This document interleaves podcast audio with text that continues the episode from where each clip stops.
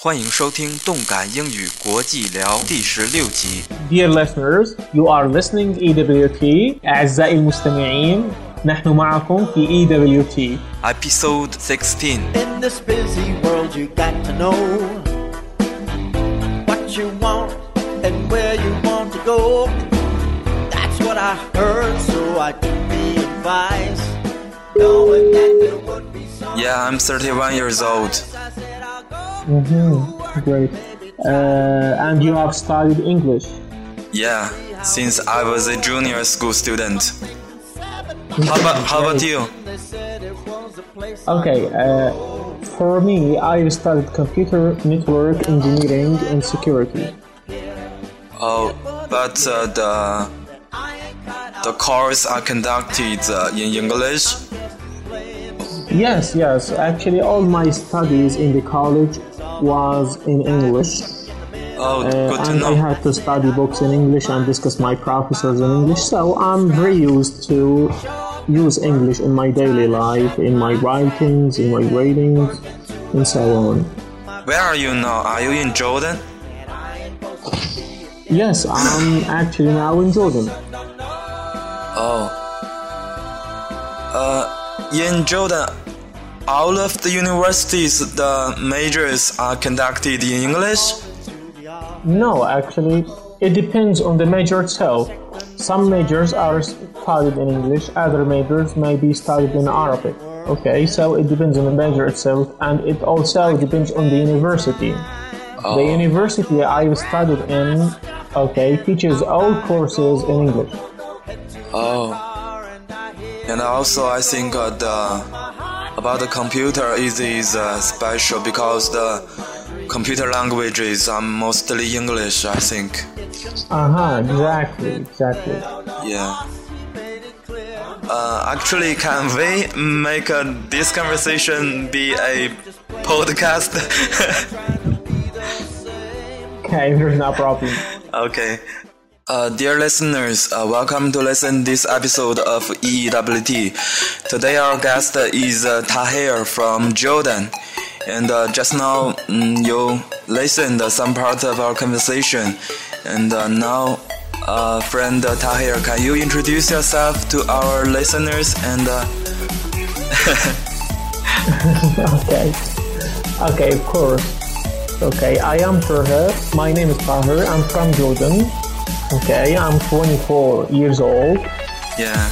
Uh, okay, I've studied computer network engineering and security. Oh, Okay, and I'm working now in a company in Amman. in Amman. Yes, in Amman, which is the capital city in Jordan. Oh, Amman is not a country? No, Amman is the capital city of Jordan. Oh, I'm really sorry. I think there is a country name also named Amman. Uh-huh, okay, yes, there is a country that is called Oman. Oh, I'm sorry. Oh, Okay. yeah, so you are in the Okay. in the Amman. Okay, it's very, very close to the pronunciation of Amman and Oman. Okay. So you may, Okay. okay, see some similarities in their pronunciation. Yeah. Uh, you mentioned uh, you need to speak English in your work, right? Actually, yes, yes, yes. Uh, all my official writing, reading, all my official uh, work, okay, documents are written in English. So Oh, I have to use English in my daily work, in my daily life. I'm also interested in listening to English podcasts, reading articles in English, and speaking with foreign people like you. Dear Yuan in English. So it's very interesting to know and use another language. yeah. And uh, so you are working uh, inter- international company, and you have uh, uh, people from other countries who speak English. A colleague.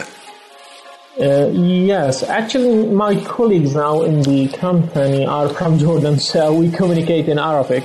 Oh, But officially, officially, our work should go on in English. Okay. uh, but you may have uh, some clients or some international business. Okay.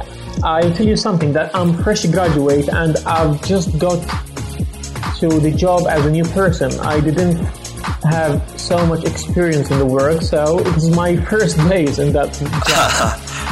So within the next days or over the next months, I may uh, know people from different countries all around the world because the company that I work in is international, which is called BDO. Oh, Yes, it's well known. It's um, uh, in, it's an audit firm company. I I'm now working in the IT department. Oh. Which department are you working? In the IT information technology department Oh, because I've studied computer network engineering and security, so I have to work in something that is compatible with my studies. so your company uh, is not only a computer uh, related Yes, company. uh, yes, yes. It, it, it is basically an audit firm company, but, Oh. but it has some departments that, okay, that deploy IT Oh. workers. yeah, I think uh, So I'm uh, the purpose. yeah, I think many international big company they have IT department. Exactly. Yeah. So you are not going to uh, design um, apps or something. You just uh, in uh, responsibility of the internet security, something like that. Mhm, Yes, actually, I'm now a technical support Uh-huh. person. Oh, Okay, I'm just going in my uh, okay in my networking path. So I'm now I'm now preparing for the Cisco exams. Okay, to become certified from Cisco. So I have to take CCNA, CCNP, CCIE. Those are certificates provided by Cisco. CCNA, for example. Um, okay, okay, CCNA Cisco Certified Network Associate. After that, you may go to another degree, a higher degree, which is CCNP, Cisco Certified Network Professional. So I'm going this path, okay, while I'm just working in this company. oh, actually, I didn't quite follow you because I don't know what is CCI for, and uh, I think people know the computer. They must know this. Yes, yes, yeah, exactly. Because Yeah. you were okay. If you, if you didn't ever know uh, Cisco or these certificates, it, it is very new to, to you. So, Yeah. okay, so there's no problem. Yeah, for computer, I know uh, C++. Do you know this? Yes, actually, it's a programming language, C++. I've just written some simple programs in C++. Oh. And uh, uh, can you tell talk something about your country? As I knew, actually, I watched a documentary. Um, it is uh, the departure. It's a Canadian documentary. The two guys traveled around the world, and uh, one of the episodes uh, they traveled to Jordan. Uh, Yeah, it is beautiful, and uh, there are a lot of deserts. Wild. yes, there are a lot of desert places in Jordan, yeah. yeah, Jordan actually locates in the Middle East, okay? yeah. It's near to Iraq and Syria and Yeah. these countries. Actually, the state in our country, it is stable, okay, our country. Uh-huh. Okay, and there are a lot of beautiful places to hang over. Um, I think if you have heard about Petra, okay, which, which was classified as the second uh, world wonder, okay, which is a very wonderful place to go and see. Um, okay, and there are some some archaeological places that related to the Romanian civilization. Oh, So, so Jordan is full of history. Okay, there were so many civilizations that uh, located in Jordan and civilized in Jordan. yeah. So you may, you, you may just type Jordan on Google and just read the uh, encyclopedia about Jordan. Okay, I will. And- Okay, for you, China is very well known. Everybody on earth should know about China. Should know, yeah. Uh, yeah, but uh, Jordan, I think um, many Chinese people know Jordan too. Uh, Uh-huh. I think uh, Actually, actually, I met a lot of people on Skype like you who are foreigners. When I just say that I'm from Jordan, they they wonder, what is Jordan? Is that country? yeah, many Chinese people know Jordan. I think uh, I don't know why. I think uh, it uh, frequently shows on the textbook. when I when I when we was a student, we just uh, we have learned many things about Jordan, but I forgot. I, I, just, I just very familiar about this name. In in Chinese, it is uh, uh, Jordan. In Chinese, it is uh, 约旦. You know the pronunciation is uh, uh, very easy to remember. You cannot forget it when you know this. okay. Yeah. Actually, Chinese language. Okay, the first glance of, of just looking at the Chinese alphabet and Chinese language, it, it, it looks like so difficult, so complicated language. Yeah, it is maybe difficult, um, especially the characters. So in in Jordan, you basically use Arabic languages. Yes, the native language in Jordan is Arabic. The second language is English. Oh, good to know. So many people uh, from your country they can speak English very well. Yes, not all people, but a lot of them can speak. Um, basically, can speak mm, simple sentences in English, and a lot of them are fluent in English. Oh, Okay. Uh, English is studied in our schools, in our Oh. educational system, and a lot of universities here in Jordan uh, teaches uh, the, the courses in English. For example, in my Oh. university, I studied computer network engineering in English. All my studies were in, in English, so I I didn't have to use any Arabic word in my studies. oh, good to know. Um, so English uh, is uh, educated very well in in your country. I mean, Yes, yes, Yeah. it's educated. in China, uh, the universities uh, for the university students we have to pass the English uh, basic examination if you wanna get the uh, graduate degree. But they don't test the, speaking skills, so many Chinese graduated uh, uh, university students, their speaking skills may be not good. They do not practice too much. Yeah, it's actually the same situation here in Jordan. Yeah, uh, here in Jordan, you know that all students are Arabic and most of the professors are Arabic. Though we may communicate in Arabic, it's, it's a usual thing to communicate in Arabic with your professors or with your colleagues. Oh, But, but the official uh, learning language is English. So if you just want to to um, solve an assignment, if you just want to study a course, you have to go and study it in English. But you may communicate with your colleague in Arabic and ask them about something in Arabic. Oh. So uh, yes, it is the same.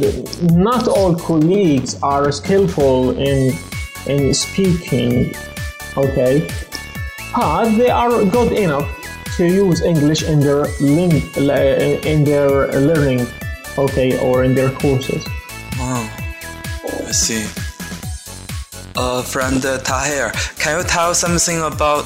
Can you talk something about uh, uh, the capital city, uh, Amman? I mean, uh, Yeah. mm, yes. Yes, Amman actually locates in the middle of Jordan. Oh. Okay, it's near to the north of Jordan rather than the south. Okay, there are a lot of beautiful places in Amman to hang out with friends. Um, actually, for me, I live in a city that is near to Amman, the capital city. Sometimes, from time to time, I go to Amman. Actually, my work is also in Amman, so I have to go daily to Amman and work there. Oh, Um, it's a it's a vital city. Um, okay, there are a, lot of different places there in Amman. Okay, um, don't know what to say specifically, but um, uh, is there Have you have, you have you any specific question about the capital city? uh, um, is there many international company? Oh, there are a lot of international companies Oh, in Amman. Yeah. Most most of the companies uh, which are international, okay, have their Oh. partnerships located in Amman, okay, because it's a vital city. It's okay. All people who want to have a professional career has to go and work there. In other cities, it is very rare to have a good career. Oh, yeah. For example, the company that I work in has different branches in, in, in, in a lot of countries, Oh, in nearly about 118 countries. oh, Okay, which is the BDO and different uh, company. Uh, so you may find, for example, uh, a Microsoft branch in Amman. You may Oh. find yes, yes, all the international companies has branches located there in Amman. And there is another city which is called Irbid, has another okay some vital places over there and has some other good companies, good enough companies, but it is not as vital as uh, the capital city Amman. oh. And uh, uh, I think, as I know, in the Middle East, there are the petrol, the uh, fuel oil resource is very uh, tremendous. Uh, how about in Jordan? Resource of what? Uh, oil, petrol. Uh, petrol. Yeah, petrol. yeah, yeah, yeah, yeah. Actually, um, uh, we we don't have basic resources of petrol here in Jordan. We uh, we just export, uh, uh, we just import it from other countries around us. Oh, you don't have too much petrol resource in Yeah, your country. Yeah, and the most difficult problem here in Jordan is the the prices of, of petrol. Oh, it's too high. Yes, Yeah, in China it's also too high. but you notice the the news in America it is the it is very cheap now in in America now. Uh-huh. Yes, it uh, okay. The cost of petrol uh, has gone to very low levels. Okay, Yeah. and, and it has some very uh, very bad consequences on the countries who export petrol, like the the Khaliji countries, such as Saudi Arabia and the countries all around it, Oh. which export petrol. Okay. They cannot know. make too much money like before. Yeah, yeah, they can't do. Yeah, yeah, yeah, they can't make as much money as before from petrol. Oh. So your country's petrol price uh, is lower than the US or higher? The Price of what? Uh, petrol. Yes, the uh, petrol prices here in Jordan. Uh huh. Yes, it's it's higher than the global prices. Oh, why? The government here Oh. just hosts us. Uh, okay, uh, the the transportation of these petrol from these Yeah. countries to our Oh. country. And there, uh, there are some taxes over the petrol. There are some. Yeah, okay, yeah. so it's very uh, expensive here in Jordan. yeah, taxes. Yeah, exactly. Taxes for transportation of petrol from other countries to, to Jordan, something Yeah. like this. So, as I told you, it's the most difficult problem uh, in our country. okay, it shouldn't be. Your, your country is Arabic country. is very near from the uh, petrol manufacturers. Yes, yes. For example, Saudi Arabia is uh, on the uh, southern border of us. Yeah. So they are very near to us, but we can't uh, be given these petrols for nothing. We have to pay uh, the go- uh, global price. Okay, bye bye to all Chinese and all the people who are listening to us.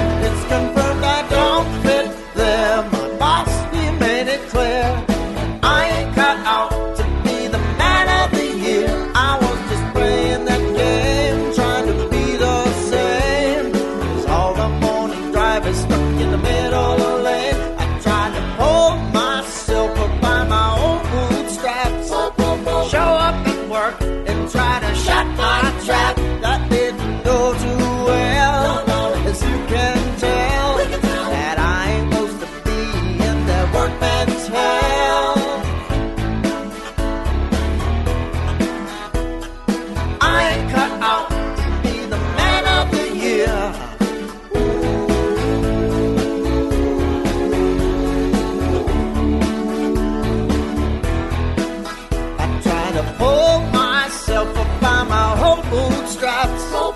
Show up at work and try to shut my trap. That didn't